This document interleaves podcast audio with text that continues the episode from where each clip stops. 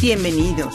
Están ustedes escuchando Audio Information Network of Colorado.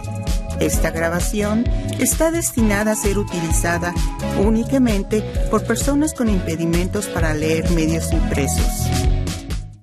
Gracias por acompañarnos el día de hoy, lunes 13 de febrero de 2023, a la lectura de The New York Times en español mi nombre es Mariel Yolanda Paulina Carepa. Estos son los principales artículos que leeremos hoy.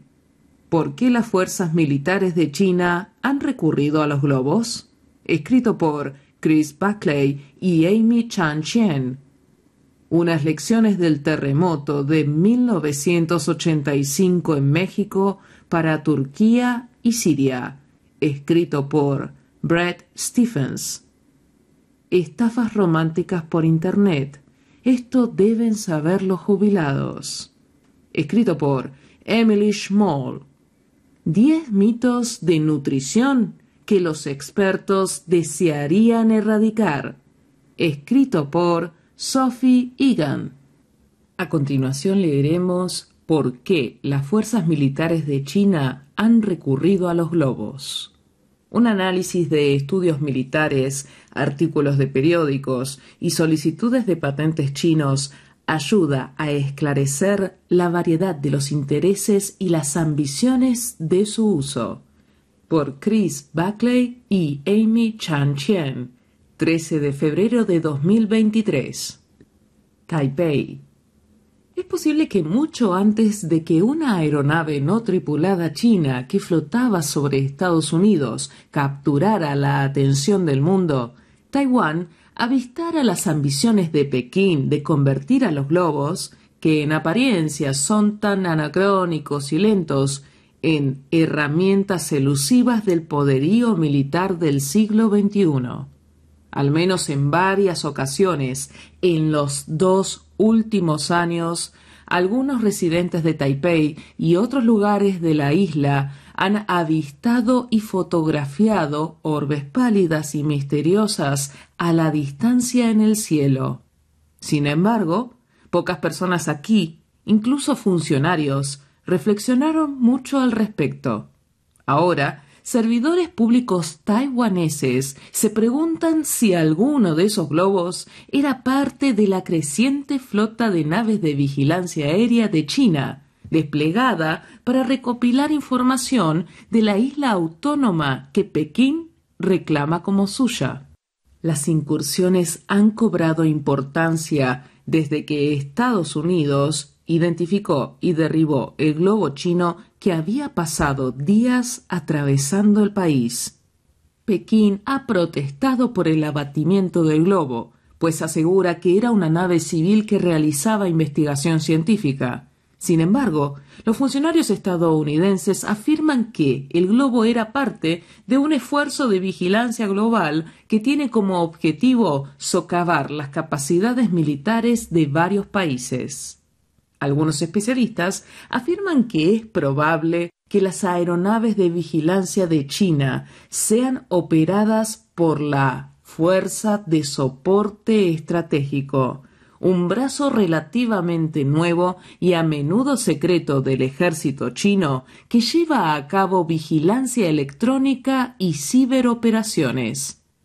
Su Tsuyun, un analista en el Instituto para la Defensa Nacional y la Investigación de Seguridad en Taipei comentó que la fuerza surgió del ímpetu del líder chino Xi Jinping de modernizar al Ejército Popular de Liberación, incluyendo la expansión de sus capacidades de inteligencia, que van desde satélites en el espacio hasta embarcaciones en las profundidades del mar. Los globos deben ser entendidos como una parte de su sistema electrónico de espionaje, dijo en una entrevista. Indicó que incluso los datos que los globos puedan recopilar sobre humedad y corrientes de aire pueden ser útiles en términos militares. Si China alguna vez lanza misiles, esta información atmosférica podría mejorar su precisión. Un análisis de estudios militares, artículos de periódicos y solicitudes de patentes chinos esclarece el rango de los intereses y las ambiciones con globos de Pekín. Científicos militares chinos han estado estudiando materiales y técnicas nuevas para hacer más durables los globos, más maniobrables y más difíciles de detectar y rastrear. Investigadores del Ejército Popular de Liberación también han estado probando los globos como plataformas aéreas potenciales desde las cuales se podrían disparar armas. Incluso en este rincón hasta ahora oscuro de innovación militar, China ve grandes posibilidades. Sus investigadores militares advierten que gobiernos rivales, sobre todo Estados Unidos, podrían derrotarlos en su propio juego se preocupan en especial por el dominio en el espacio cercano, la capa inhóspita de la atmósfera que está entre unos 20 y 100 kilómetros sobre la superficie terrestre. El espacio cercano se ha convertido en un nuevo campo de batalla en la guerra moderna, señaló un artículo publicado en 2018 en Liberation Army Daily, el periódico oficial del ejército chino. Su objetivo era celebrar la hazaña china del año anterior de elevar un globo que cargaba a una pequeña tortuga viva a más de 20 kilómetros de altura. El año pasado, China experimentó con el uso de cohetes para propulsar globos hasta alrededor de 40 kilómetros sobre la superficie terrestre. Bates Gill, el autor del estudio reciente Daring to Struggle, China's Global Ambition under Xi Jinping, dijo que el ejército chino, como otras instituciones castrenses, quiere probar todas las opciones. Mi sensación es que el Ejército Popular de Liberación está muy poco restringido en la actualidad, dijo Gill, el director ejecutivo del Centro para el Análisis de China del Asia Society Policy Institute no en el sentido corrupto del viejo oeste del pasado, sino en el sentido de cómo experimenta e impulsa cambios. Tal audacia podría explicar los recientes vuelos de globos sobre Estados Unidos y Taiwán, los cuales no pasaron desapercibidos por completo. En septiembre de 2021, residentes de Taipei, la capital de la isla, hicieron llamadas ansiosas a funcionarios meteorológicos para preguntar sobre un punto diminuto y pálido que veían muy a la distancia en el cielo. Chang Mindin, el director de la Oficina Central de Meteorología de Taiwán, revisó una fotografía en primer plano del punto y le dijo a la gente que se relajara. Era solo un globo. Los globos grandes fueron vistos en dos ocasiones a finales de 2021, así como en marzo del año pasado. Cuatro grupos de globos más pequeños también se vieron a principios del año pasado. En ese entonces, creo que Taiwán no estaba prestando atención a este tipo de cosas, dijo Chen en una entrevista. Ahora, mientras algunos estados más pequeños en específico aquellos que Estados Unidos describe como aliados y socios, enfrentan esta nueva amenaza potencial de vigilancia, sus opciones podrían ser limitadas. Chang Yanting, un subcomandante retirado de la Fuerza Aérea de Taiwán, aseguró que derribar globos quizás sea difícil y costoso para muchas fuerzas aéreas. Hace más de 30 años, Ting era un piloto de combate y lo enviaron a inspeccionar tres globos que se creía eran chinos. Al final, decidió que no representaban ninguna amenaza y, de todas maneras, habría sido muy difícil derribarlos. Es muy difícil. Estos globos no se reflejan en el radar, dijo en una entrevista. Miren lo que pasó en Estados Unidos. Hizo esfuerzos enormes para enviar los F-22, su mejor avión de combate, y empleó sus misiles más avanzados para derribarlo. ¿Lo ven? Es un poco como usar un cañón para dispararle a una pequeña ave. Para ser claros, el núcleo del sistema de recolección de inteligencia digital de China sigue siendo una armada de más de 260 satélites dedicados a la inteligencia y la vigilancia.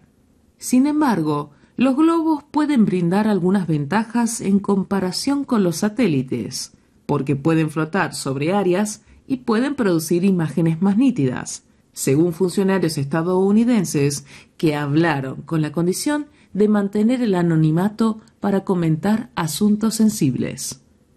El ejército chino está consciente de estas ventajas. En 2021, un reporte del Chinese Liberation Army Daily afirmó que también en los campos de batalla modernos, mantener una vigilancia aérea constante se ha convertido en una tarea urgente. El reporte precisó que, solo con satélites y aviones, es difícil lograr una vigilancia aérea y alerta temprana de tiempo completo, alcance total y punto fijo. Si la Fuerza de Apoyo Estratégico de China fue responsable de la reciente misión del globo descubierto en Estados Unidos, la creación relativamente reciente de la fuerza y su origen fragmentado pueden ayudar a explicar el modo en el que se llevó a cabo la operación con la que parece ser un mal cálculo de los problemas que podría generar, dijo Gill, quien ha estudiado a esa fuerza.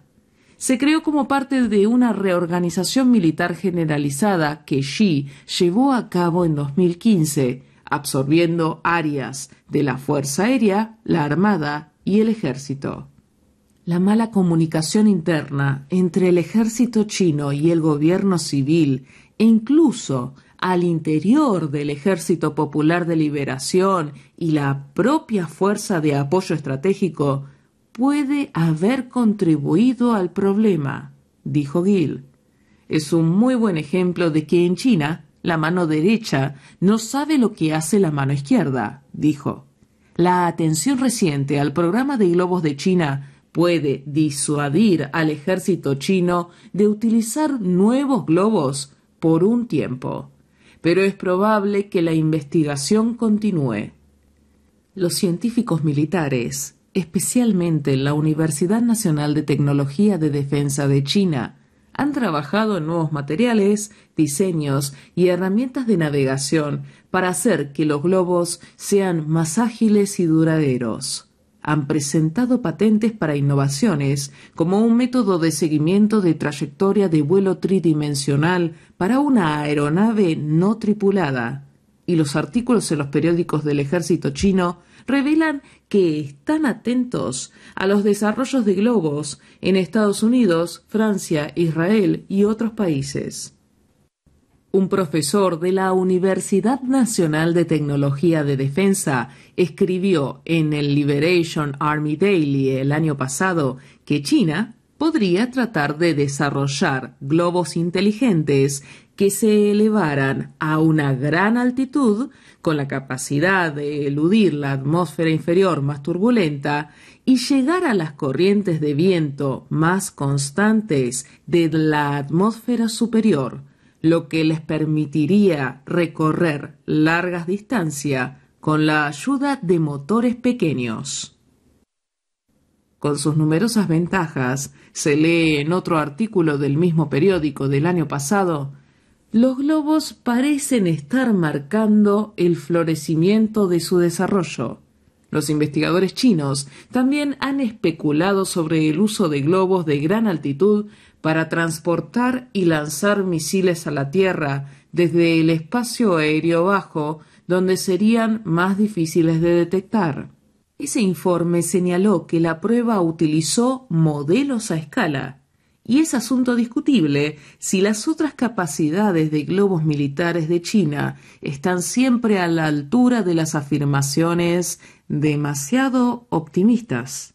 Las deficiencias técnicas pueden ayudar a explicar la aparición prematura del globo chino sobre Estados Unidos justo antes de que el secretario de Estado estadounidense Anthony J. Blinken viajara a Pekín. Blinken canceló su viaje. Puede haber sido un mal momento, dijo Su, el investigador militar taiwanés. se ha vuelto relativamente fácil controlar la dirección de los globos, pero controlar su velocidad es distinto.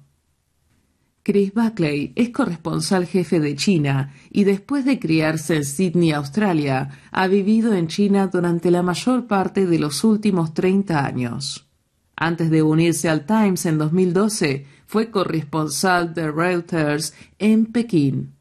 Amy Shanchen cubre noticias en la China continental y Taiwán. Tiene su sede en Taipei.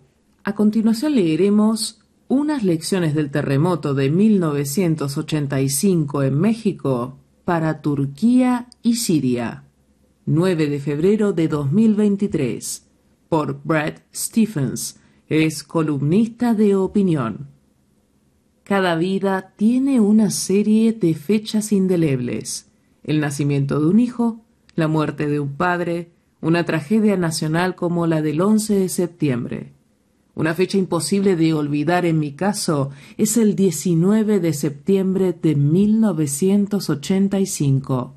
Entonces era un niño de 11 años que vivía en Ciudad de México y unos minutos después de las 7 a.m. iba de camino a la escuela.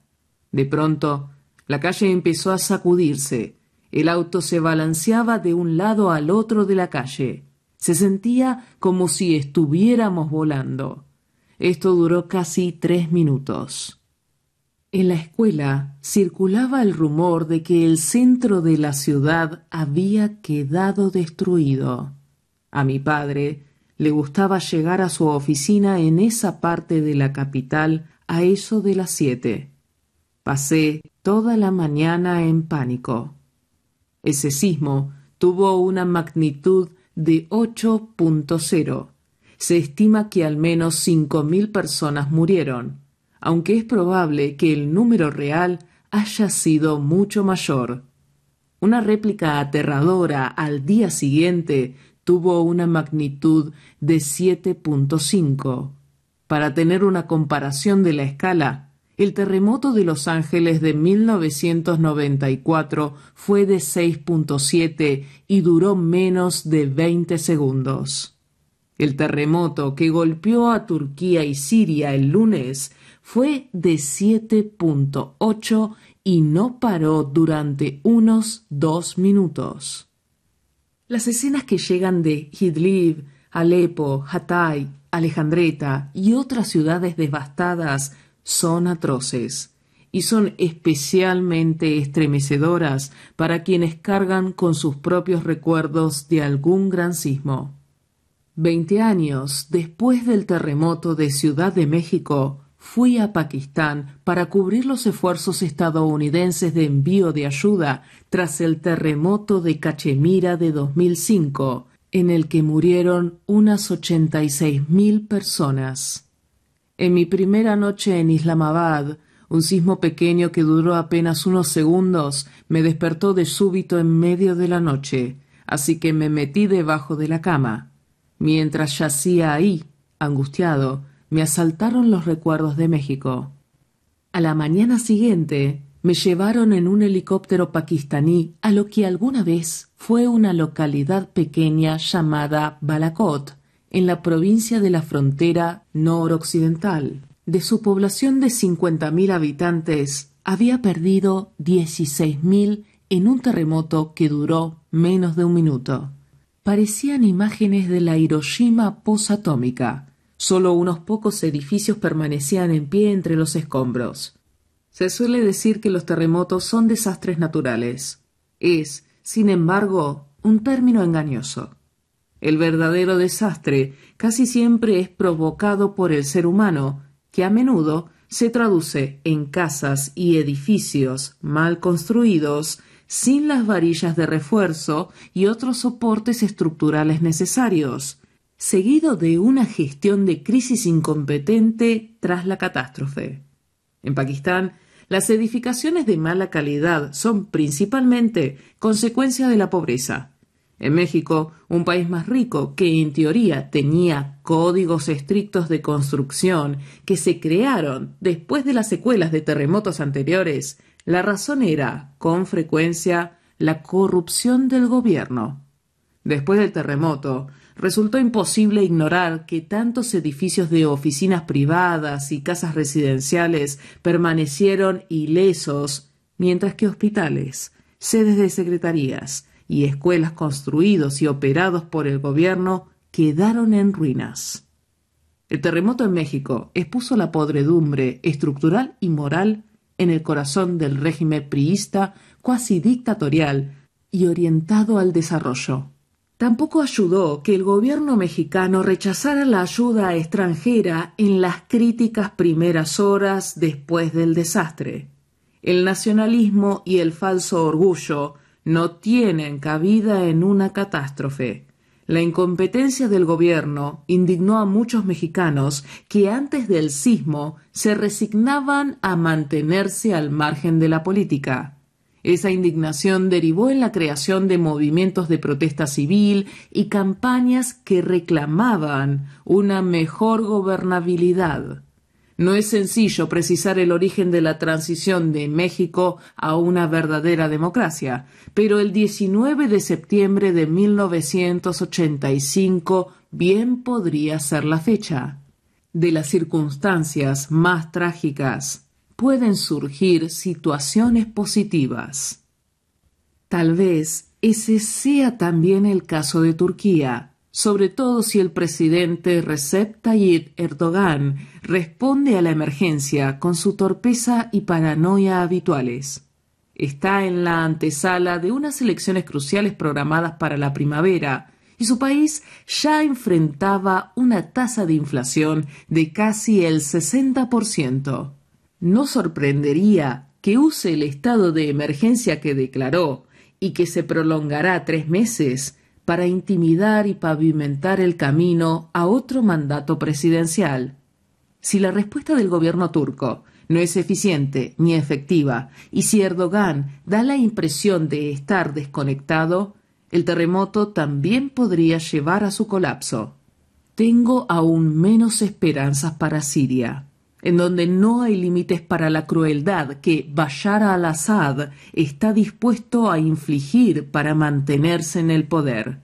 El embajador de Siria ante las Naciones Unidas dijo que toda la ayuda debe canalizarse a través del gobierno, lo que debería ser inadmisible debido a la reputación de al-Assad respecto a la corrupción. Se necesitarán otras vías para ayudar a los sirios desolados. Un último recuerdo sísmico. En Balakot tuve la oportunidad de escuchar a algunos de los niños que sobrevivieron al terremoto, pero perdieron a sus familias. Era difícil contener las lágrimas ante su serenidad. Ahora pienso en los niños que esta semana perdieron a sus padres, o, de manera igualmente desgarradora, en los padres que perdieron a sus hijos. Incluso en la era de la guerra en Ucrania y otras catástrofes. Podemos tener una vocación sostenida de caridad y compasión para ayudar de manera inteligente en el largo período de recuperación que se avecina. Alrededor del mediodía de ese día de septiembre de 1985, mi madre fue a mi escuela y me llevó a casa al abrazo de mi padre. Hasta el día de hoy pienso en la suerte que tuvimos y sufro por tantas personas que no la tuvieron. Brett Stephens ha sido columnista de opinión en el Times desde abril de 2017. Ganó un premio Pulitzer por sus comentarios en The Wall Street Journal en 2013 y anteriormente fue editor jefe de The Jerusalem Post. A continuación leeremos Estafas románticas por Internet esto deben saber los jubilados. En los sitios de citas son los estafadores los que se aprovechan de las personas solitarias, sobre todo las de mayor edad. Las autoridades de Estados Unidos indican que la situación aumentó en el aislamiento de la pandemia. Por Emily Schmoll, 10 de febrero de 2023. Los estafadores utilizan las aplicaciones de citas para aprovecharse de personas solitarias y la gente mayor es un blanco cada vez más frecuente. Se trata de un patrón que se aceleró durante el aislamiento de la pandemia del coronavirus. En 2020, las estafas románticas a adultos mayores de 60 años representaron 139 millones de dólares, según datos de la Comisión Federal de Comercio, FTC, por su sigla en inglés, un aumento frente a los 84 millones del año anterior en uno de los episodios más alarmantes de lo que se ha convertido en uno de los principales tipos de fraude dirigido a los estadounidenses mayores, un sobreviviente del holocausto fue estafado con los ahorros de toda su vida por valor de casi tres millones de dólares, según una acusación federal desvelada en Nueva York a finales de enero. ¿Cómo funcionan las estafas románticas?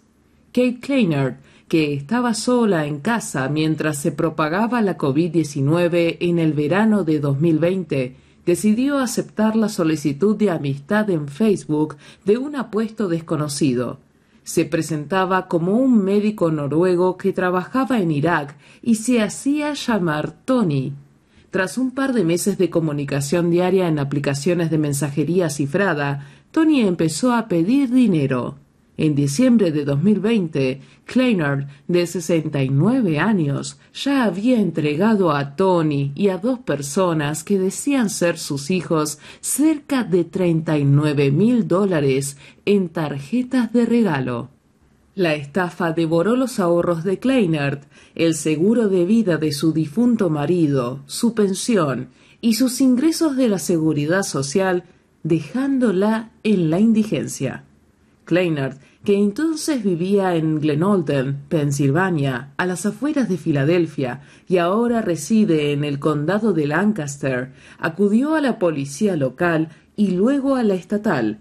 Le dijeron que no podían hacer nada. La pérdida que más me duele es la de su amor y la familia que creía que iba a tener, comentó.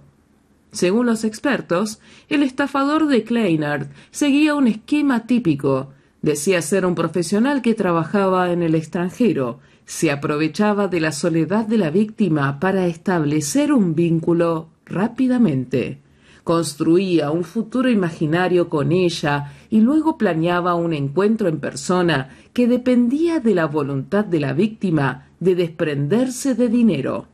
He visto a ancianos hipotecar sus casas, pedir prestadas grandes sumas de dinero a sus vecinos, vaciar sus cuentas de jubilación, afirmó Michael Delaney, abogado especializado en derecho de la tercera edad con sede en Chicago.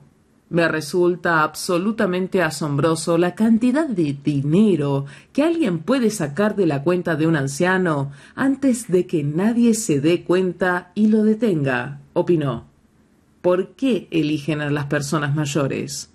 Aunque los jóvenes son más propensos a ser víctimas de estafas en línea en general, las personas mayores son más susceptibles a las estafas románticas. La razón, según los expertos, es sencilla. Suelen tener más dinero.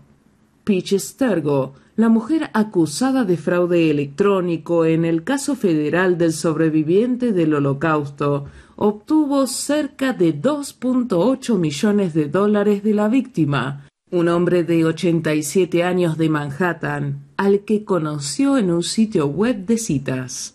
Los fiscales federales afirman que utilizó parte del dinero para pagar un condominio en Florida, habitaciones en el Ritz-Carlton, lingotes de oro, un Corvette, así como ropa y relojes lujosos. La pérdida promedio de una estafa romántica para personas de 70 años o más en 2021 fue de 9 mil dólares, según la FTC, en comparación con la cifra de 2.400 dólares en todos los grupos de edad. Cuando los adultos mayores pierden dinero, explicó Amy Nofziger, directora de apoyo a víctimas de fraude de la AARP, pierden más dinero porque disponen de más dinero que perder. El FBI ha dado la voz de alarma sobre las estafas románticas. En 2021, señaló la agencia, los estadounidenses de todos los grupos etarios desembolsaron más de mil millones de dólares a los estafadores, frente a los más de 362 millones de dólares en 2018. ¿Se puede responsabilizar a los sitios de citas? En Estados Unidos, la sección 230 de la Ley de Decencia en las Comunicaciones otorga a las plataformas en línea, incluidos los sitios y las aplicaciones de citas, inmunidad de responsabilidad por el contenido publicado por sus usuarios. La FTC demandó a Match Group en 2019, alegando que la empresa, que gestiona plataformas de sitios en línea como Match.com, Tinder y Hinge, permitía que los estafadores se hicieran pasar por usuarios normales. Un tribunal federal de Texas desestimó las demandas el año pasado, citando la sección 230. No obstante, consciente del problema, Match Group lanzó en enero una campaña de concientización pública para que los usuarios estén pendientes de las señales de alarma. Aunque la sección 230 hace difícil demandar a las plataformas en línea por los contenidos que alojan, los particulares pueden ser considerados legalmente responsables si participan de manera voluntaria en una conspiración para defraudar. Glenda Same, una mujer de 81 años de Missouri, fue condenada el año pasado a cinco años de libertad condicional tras declararse culpable de dos delitos federales. Admitió que había actuado como mula de dinero en nombre de un interés amoroso en línea, un hombre que decía ser un estadounidense que trabajaba en Nigeria y necesitaba dinero para regresar a su país. Empeñó aparatos electrónicos enviados a su casa y abrió cuentas bancarias fraudulentas, haciendo caso omiso de los agentes federales que le dijeron que la estaban estafando. ¿Qué puedes hacer si sospechas que a ti o a un ser querido los están estafando? La reticencia de Same a aceptar que su romance en línea no era real es común entre las víctimas mayores de este tipo de fraude, según Delaney, especialista en derecho de la tercera edad.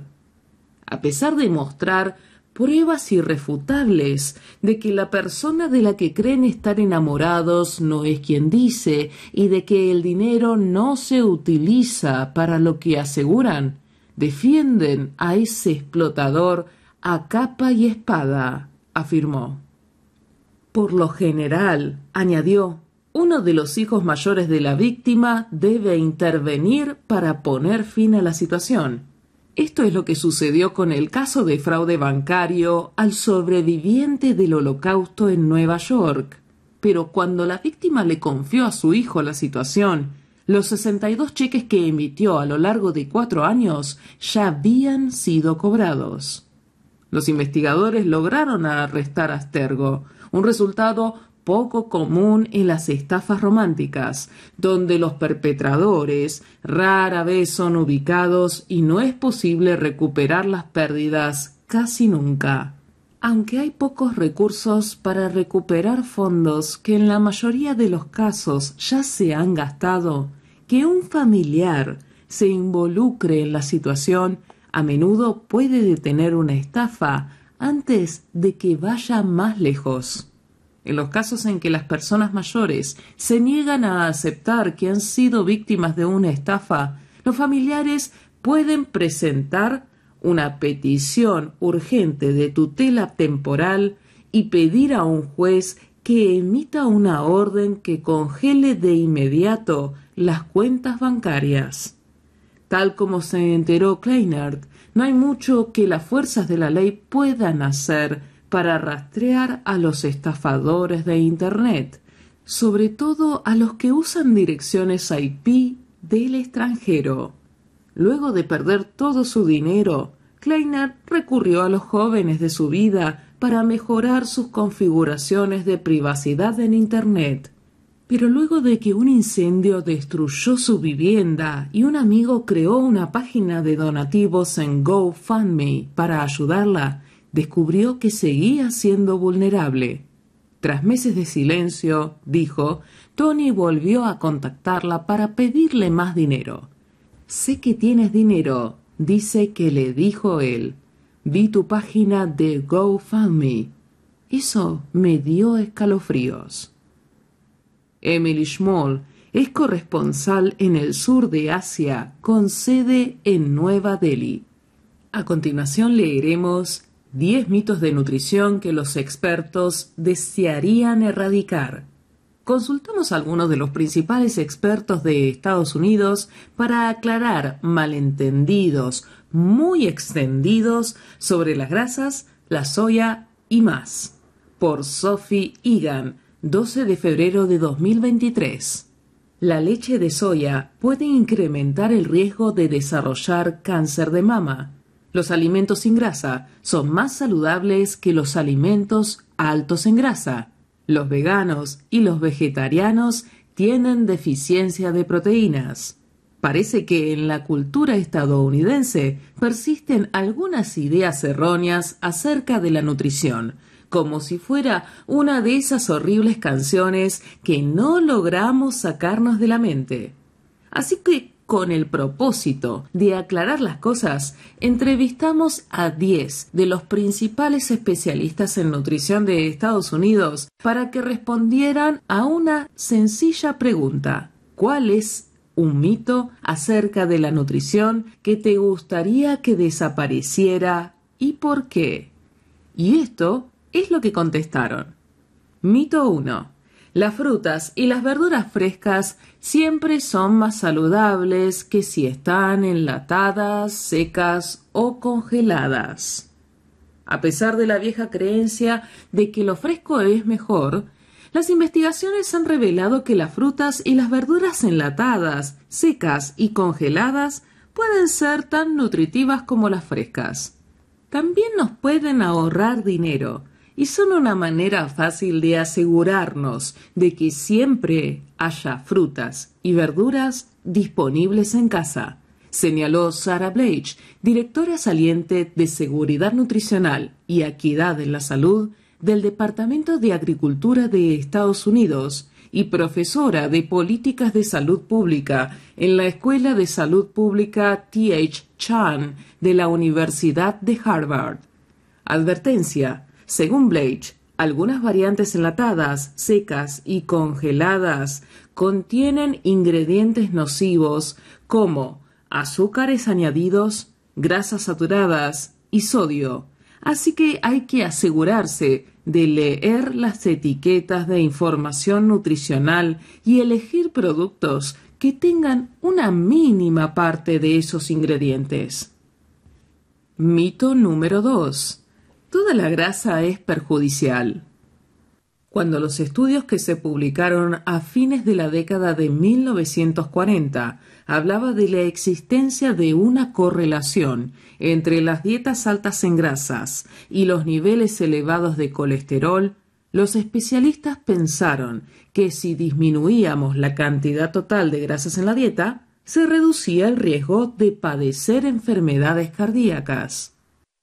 Para la década de 1980, los médicos, los especialistas en salud a nivel federal, la industria de los alimentos y los medios informaban que una dieta baja en grasas nos podría beneficiar a todos, aunque no había pruebas concretas de que hacer esto ayudara a prevenir problemas como las enfermedades cardíacas o el sobrepeso y la obesidad.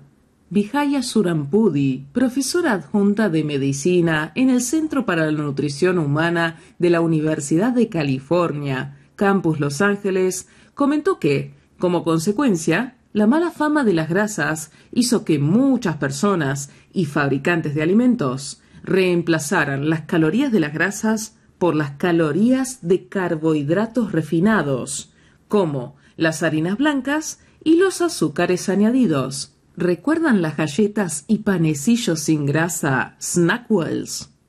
En vez de ayudar a que la población del país se conservara delgada, las tasas de sobrepeso y obesidad aumentaron de manera importante. aseveró.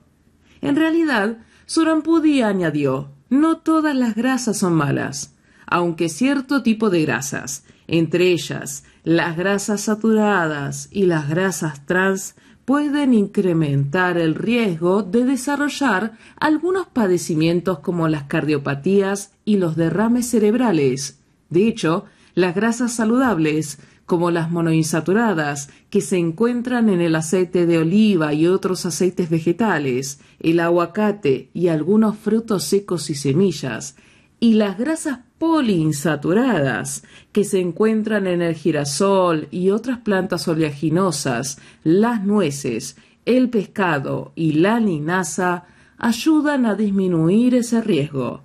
Las grasas buenas también son importantes para proporcionar energía, producir algunas hormonas primordiales, apoyar a las funciones celulares y ayudar en la absorción de algunos nutrientes.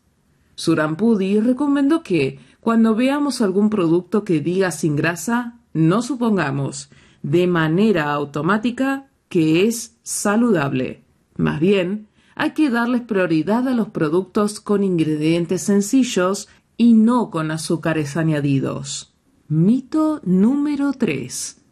El factor más importante para el peso a largo plazo es caloría que se consume, caloría que se gasta.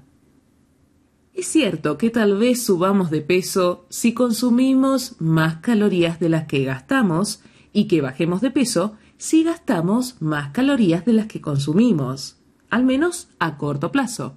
Pero las investigaciones no establecen que comer más provocará un aumento de peso continuo que dé como resultado que alguien se vuelva obeso o con sobrepeso. Más bien, los causantes de estas enfermedades a largo plazo a veces son el tipo de alimentos que consumimos, señaló Darius Mozafarian, profesor de nutrición y medicina en la Escuela de Políticas y Ciencias de la Nutrición Friedman de la Universidad Tufts.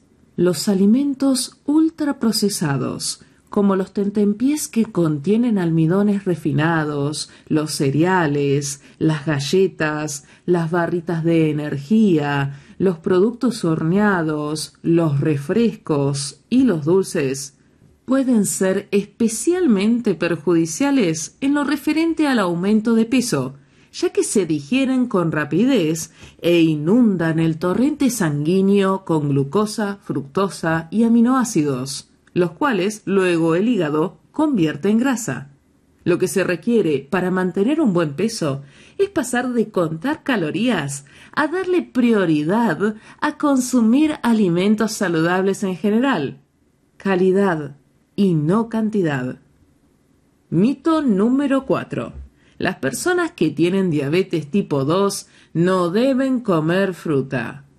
Este mito surge de confundir los jugos de fruta, los cuales pueden elevar los niveles de azúcar en sangre debido a su alto contenido de azúcar y bajo contenido de fibra, con las frutas enteras. Pero las investigaciones han revelado que no es así.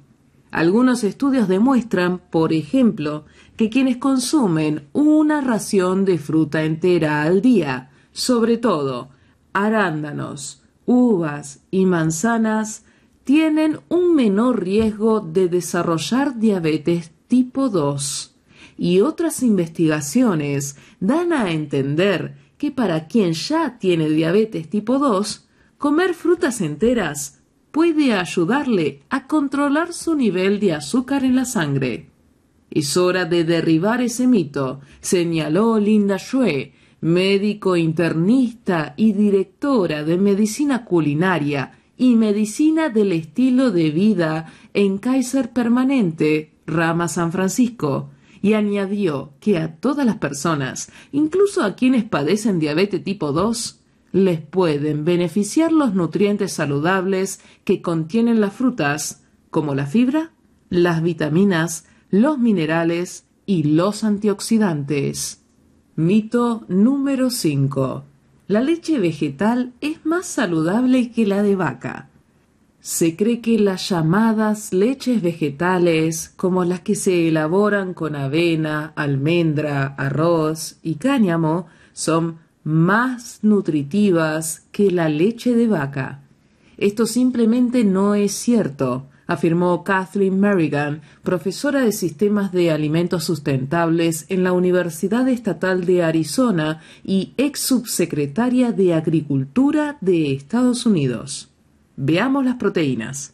Normalmente, la leche de vaca tiene cerca de 8 gramos de proteína por taza, mientras que la leche de almendra tiene de 1 a 2 gramos por taza y la leche de avena de 2 a 3 gramos por taza. Aunque el valor nutricional de las bebidas vegetales puede variar, según Merrigan, muchas tienen más ingredientes adicionales, como sodio y azúcares añadidas, que pueden ser perjudiciales para la salud, que la leche de vaca. Mito número 6. Las papas blancas te hacen daño. Dentro de la comunidad de la nutrición, muchas veces se ha satanizado a las papas debido a su alto índice glucémico, lo cual significa que contienen carbohidratos de rápida digestión que pueden elevar mucho los niveles de azúcar en sangre. No obstante, Dafina Alcima Johnson, responsable de los programas de comunidades alimentarias y salud pública en el Centro para un Futuro Digno Johns Hopkins, explicó que en realidad las papas pueden ser benéficas para la salud. Son ricas en vitamina C, potasio, fibra y otros nutrientes, sobre todo si se consumen con cáscara. También son baratas y las encontramos todo el año en los supermercados, lo cual las hace más accesibles. Entre los métodos de preparación más saludables están asadas, horneadas y cocidas en la freidora de aire. Mito número 7. Nunca se les debe dar maní a los niños en sus primeros años de vida. Por muchos años, los especialistas les dijeron a los nuevos padres que la mejor manera de prevenir que los niños desarrollaran alergias a los alimentos era evitar darles los alimentos más comúnmente alergénicos, como huevos y maní, cacahuates, durante sus primeros años de vida.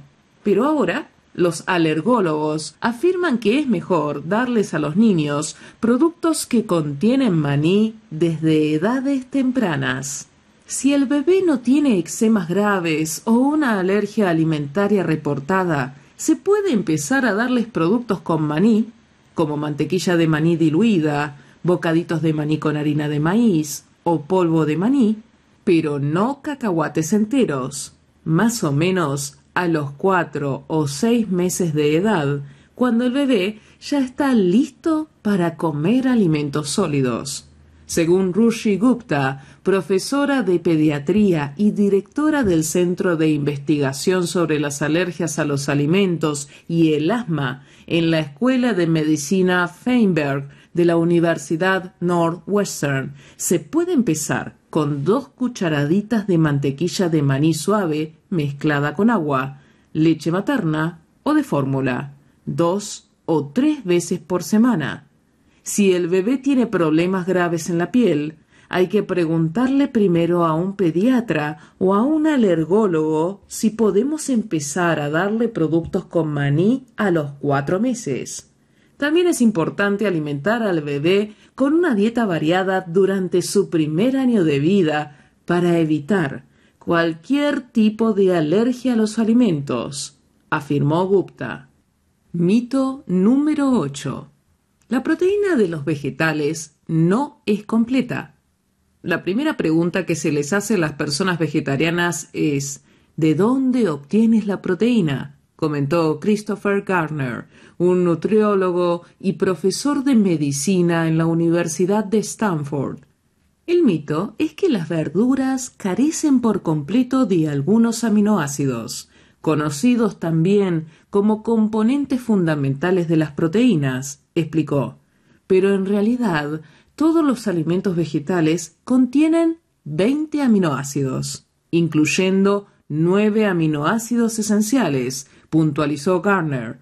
La diferencia es que el porcentaje de estos aminoácidos no es tan bueno como el porcentaje de aminoácidos que contienen los alimentos de origen animal. Así que, con el fin de obtener una combinación adecuada, solo se tiene que comer una buena variedad de alimentos de origen vegetal a lo largo del día, como frijoles, granos y nueces, y comer una cantidad suficiente de proteínas. Por fortuna, casi todos los estadounidenses consumen una cantidad de proteínas más que suficiente todos los días. Es más sencillo de lo que la mayoría de la gente cree aseguró Garner. Mito número 9. Los alimentos derivados de la soya pueden incrementar el riesgo de desarrollar cáncer de mama. En estudios con animales se ha descubierto que las dosis elevadas de estrógeno de origen vegetal de la soya, soja, llamados isoflavonas, estimulan el crecimiento de células malignas en la mama. Sin embargo, esta correlación no se ha demostrado en estudios con seres humanos, indicó Frank Hu, profesor y presidente del Departamento de Nutrición en la Escuela de Salud Pública T.H. Chan de la Universidad de Harvard. Hasta ahora, la ciencia no señala un vínculo entre la ingesta de soya y el riesgo de que las personas desarrollen cáncer.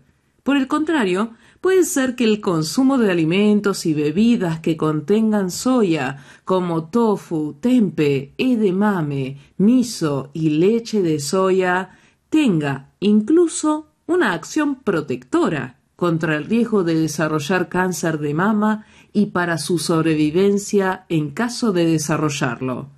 Los alimentos con soya son también una fuente inagotable de nutrientes benéficos para reducir el riesgo de padecer enfermedades cardíacas, por ejemplo, proteínas de buena calidad, fibra, vitaminas y minerales, señaló Hu.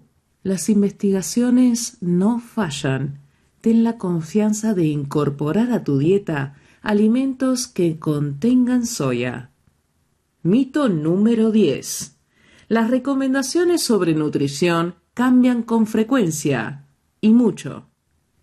Este no es el caso, subrayó Marian Nestle, profesora emérita de nutrición, estudios sobre los alimentos y salud pública en la Universidad de Nueva York. En la década de 1950, las primeras recomendaciones sobre la dieta para prevenir la obesidad la diabetes tipo 2, las enfermedades cardíacas y similares, aconsejaban equilibrar las calorías y reducir al mínimo los alimentos altos en grasas saturadas, la sal y el azúcar. Las actuales guías alimentarias para los estadounidenses exhortan a hacer lo mismo. Sí, la ciencia evoluciona, pero la orientación alimentaria fundamental se mantiene constante. Como lo dijo en siete sencillas palabras el escritor Michael Pollan, ingiere alimentos, no demasiados, sobre todo verduras. Esa recomendación funcionaba hace 70 años y sigue funcionando hoy en día, aseveró Nestle. Además, te deja mucho espacio para comer los alimentos que te encantan. Sophie Egan escribe sobre alimentación, salud y sostenibilidad. Es autora del libro How to be a Conscious Eater, Making Food Choices That Are Good for You, Others and the Planet. Gracias por acompañarnos en esta nueva edición de The New York Times en español. Mi nombre es María Yolanda Paulina Canepa.